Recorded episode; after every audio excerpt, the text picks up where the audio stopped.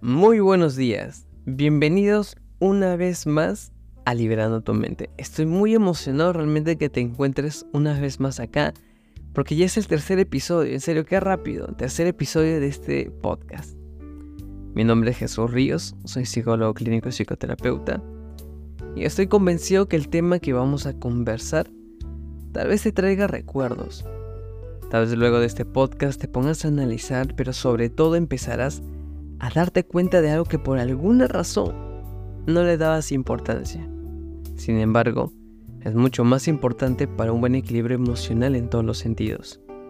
Entonces, por favor, acompáñame en este tercer episodio que lo he titulado Cuando el amor se vuelve un suplicio. Si bien es cierto, en esta semana ha sido una semana llena de alegrías, ¿cierto? Ha una semana llena de emociones, llena de regalos, llena de detalles, lleno de comidas, restaurantes, etcétera, ¿no? Hasta lleno de momentos apasionantes. Y sí, creo que más de uno, por obvias razones, sabe a qué me refiero. Que fue la Semana del Amor, San Valentín. San Valentín es una semana donde se da esta oportunidad, ¿no? De expresar ese amor que tienes para con tu pareja esa oportunidad de poder expresarle lo mucho que sientes, de mirarle o mirarle a los ojos y decirle que nunca habías mirado a alguien con tanto amor, así como ella o él. Otros son un poco más románticos o más románticas y se ponen a cantar esa famosa canción de Morat que dice, quédate otra vez, quédate toda la vida, quédate otra vez, tú eres mi bala perdida. y muchas cosas más. Para otros, a San Valentín hace un recordatorio de... Mm, amores que es mejor no recordar. Es mejor aprender de ellas y no volverlas a repetir. De saber escoger bien a la persona indicada. De saber escoger a la persona que te complemente. Que te sume y no te reste. Para otros, ah, ha sido un momento para recordar que no existe mejor persona para darse amor que uno mismo. Y escuchamos a personas, eh, vamos a decirlo de esta forma, decirlas o expresarlas de hecho, hace una semana tuve la oportunidad de poder dar una charla sobre ese tema, como excusa del Día del Amor. Pero lo hice desde un enfoque más terapéutico, de hecho. En cambio, en esta oportunidad lo haré de un modo más reflexivo. Algo que necesitamos verlo desde otro punto de vista. Y me ponía a pensar en una frase que mencionaba durante la charla, eh, que lo dice un gran poeta, Charles Baudelaire, que dice, el amor se parece mucho a una tortura, a una operación quirúrgica. Aunque los dos amantes estén muy enamorados, sea de manera recíproca, siempre habrá uno que sea el menos poseído. Uno será el cirujano y el otro el paciente. Y me ponía a pensar por qué razón eh, Baudelaire diría eso. Se supone que el amor es el disfrute máximo de ese goce. A pesar de su carácter enloquecedor, atrevido, el amor es algo tan puro, tan honesto en ciertas ocasiones. Pero me ponía a pensar en qué momento es que el amor se vuelve un suplicio, en qué momento es que esto se vuelve una tortura.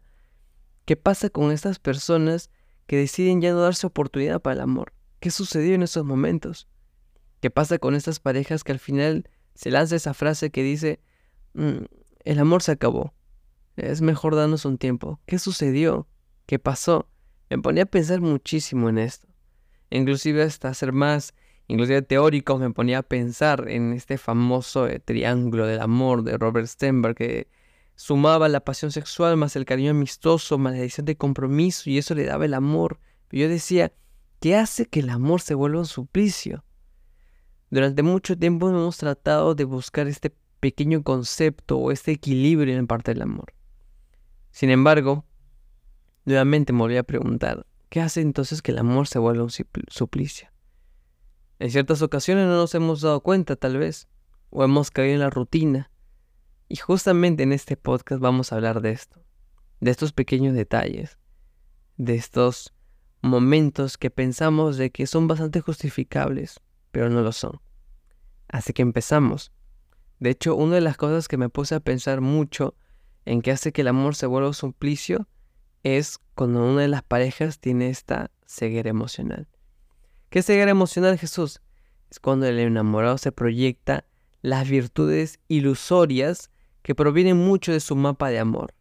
Es como si de otra manera estuviera ciego y trata de justificar eh, con virtudes algunos defectos que tiene su pareja.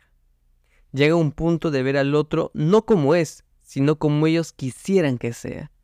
Y esto puede crear una frustración, porque la pareja anhela, anhela mucho verlos como ellos quieren que sea, y a veces no pasa. Entonces, para de otra forma, como diría en sesiones, tapar esto, mm, tratamos de proyectar algunas cosas que tal vez son ciertas, pero terminamos exagerando y queriendo justificar las acciones. Y muchas veces cuando pasa eso cae en la segunda eh, opción que menciono, no opción, sino segunda cosa que digo, en la desilusión amorosa. Si bien es cierto, es algo que nadie puede escapar. Justo me ponía a pensar mucho en las personas que deciden ya no darse para el amor, es porque cayeron en esa desilusión amorosa. Pero no solamente ellos, sino hay parejas también que caen en esta desilusión amorosa, porque creen que existe este cuento de que las parejas son perfectas. Pero hay ocasiones en que las parejas no son totalmente compatibles. Sin embargo, acá es donde uno debe saber cómo abordar esa situación. Porque si uno no sabe cómo abordar una desilusión amorosa, puede no solamente llevar al daño, sino en la destitución de la misma pareja. Por otra parte, algo que siempre hemos escuchado, la famosa dependencia emocional. La dependencia se rige simplemente una necesidad de ser amado, del afecto del otro, de ese cariño. Y esto puede inclusive hasta terminar enfermizo, porque cuando no es correspondido, cuando no es algo mutuo, el amante cae en una frustración o insatisfacción, no solo inclusive en el área afectiva, ni en la mental, sino hasta en lo físico. Y nos hemos podido dar cuenta. Y hemos conocido casos. Personas que bajan de peso, que terminan depresivas, por justamente esto. Otros. Está el tema del apego.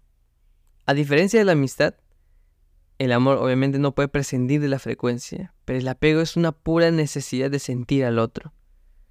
Tienen esa necesidad de querer que esté presente la persona 24/7. Y eso también nuevamente puede ser frustrante, porque como mencioné, el amor no puede prescindir de la frecuencia. Otra cosa más que posiblemente no nos hemos dado cuenta, o no te has dado cuenta, es justamente este control de la pareja. En esa situación la pareja cosa adopta un comportamiento de, de amo y esclavo, en donde esta pareja que toma la posición de dominante toma las decisiones por el otro. Acá es donde justamente empiezan estas manipulaciones, los chantajes, las mentiras. A veces llegamos a un punto de no darnos cuenta, porque ya caímos en esto. Sin embargo, para eso es este podcast para que te des cuenta si estás adoptando ese comportamiento con tu pareja, o tal vez lo adoptas desde un momento y quisiste justificar de otro modo. O tal vez ya no estás con esta persona, pero un momento caíste en esto. Por otra parte está el tema de la fusión amorosa. Acá lo que hace es que el amor busca el, el acabar con la individualidad del otro. Si bien es cierto, cada persona tiene su individualidad. Cada pareja tiene sus cosas muy personales. Sin embargo, ¿qué pasa en algunas parejas, en algunas personas que quieren acabar esta individualidad? Quieren ser parte de, la, de su pareja totalmente. Y llega un punto hasta socavar a la misma persona.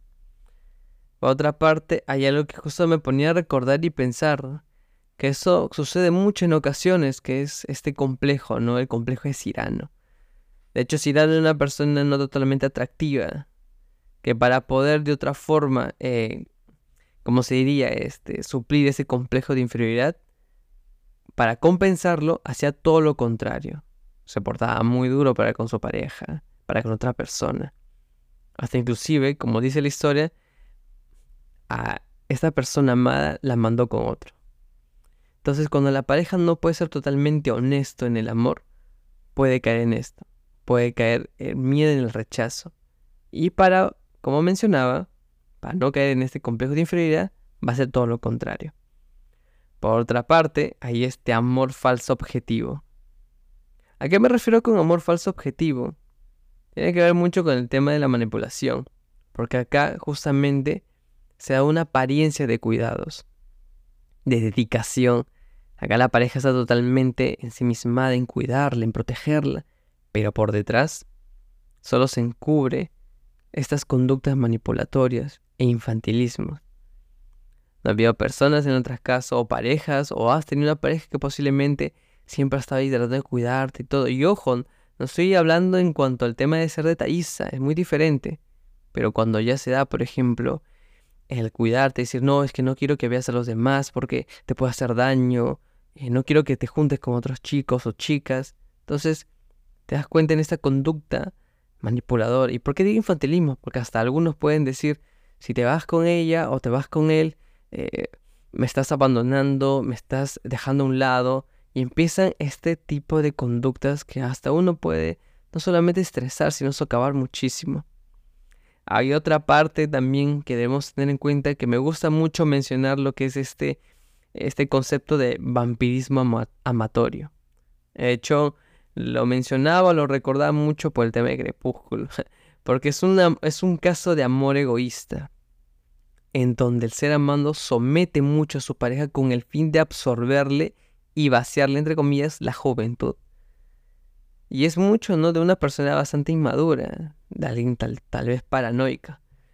Pero vamos a caer mucho en temas de, de, personalidades. Sin embargo, vamos a caer en el tema de cómo es esta relación como tal para con la pareja, ya sea para con él o para con ella. Entonces, esta persona somete muchísimo y la absorbe totalmente. Llega un punto en que luego de que no tiene absolutamente nada que dar, la deja totalmente a un lado. Y ahora, queramos o no, esto puede complicar muchísimo y puedo dar muchos más ejemplos.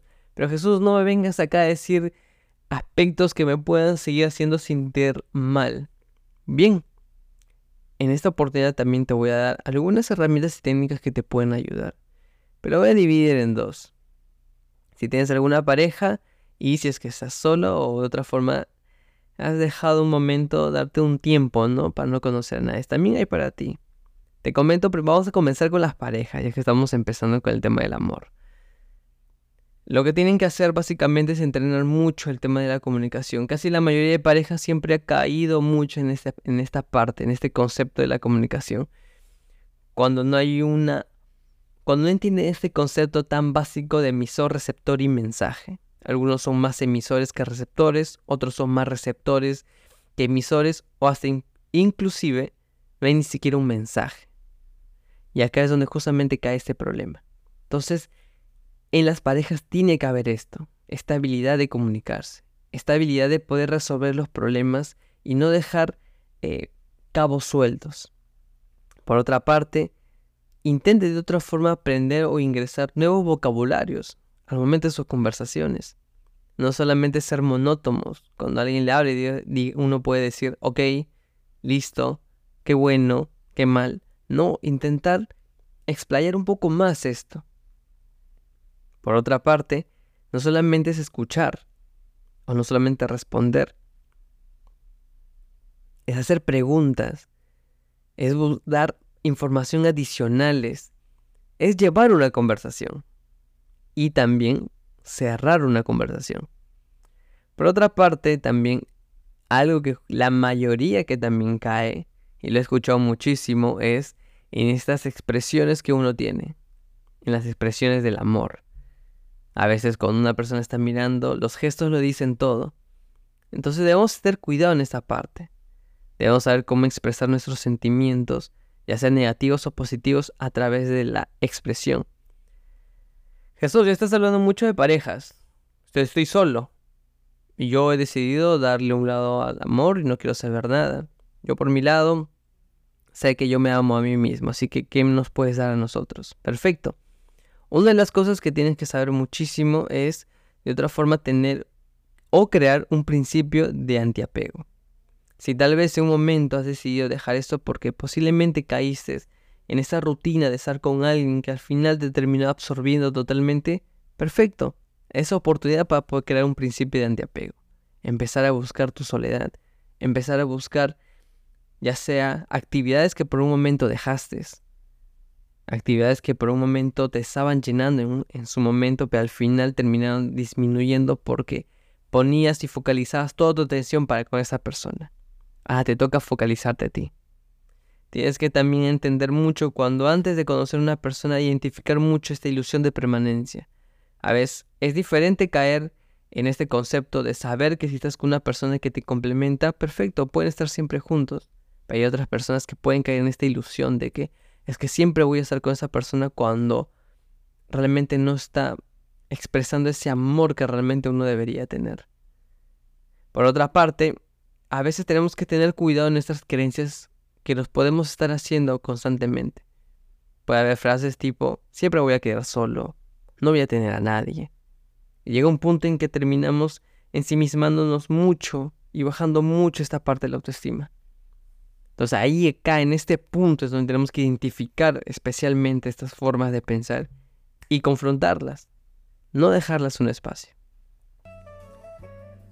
Algo que justamente escuchaba o mencionaba también es que, o lo mencionaba al final, antes de terminar este podcast, y lo comenté al inicio, es que el amor es un estado donde se experimentan los goces más elevados, pero también los peores sufrimientos. Cuando entendamos este concepto y sabemos que muy aparte que el amor sea un total enloquecedor, identifiquemos qué hace que el amor se vuelva un suplicio, sabremos qué decisiones tomar, sabremos qué personas escoger, sabremos qué personas van a sumar y qué otras restan. Y va a llegar un punto en que no solamente vamos a entender esto, sino que a su vez nos vamos a sentir bien con uno mismo. Más que gustarte, espero que hayas reconocido algunos puntos que tal vez en su momento hemos pasado o que has pasado, pero que ya no tienes excusa para no volverlas a pasar. Así que te veo en el próximo episodio de Liberando tu mente y estate muy atento porque van a venir más sorpresas.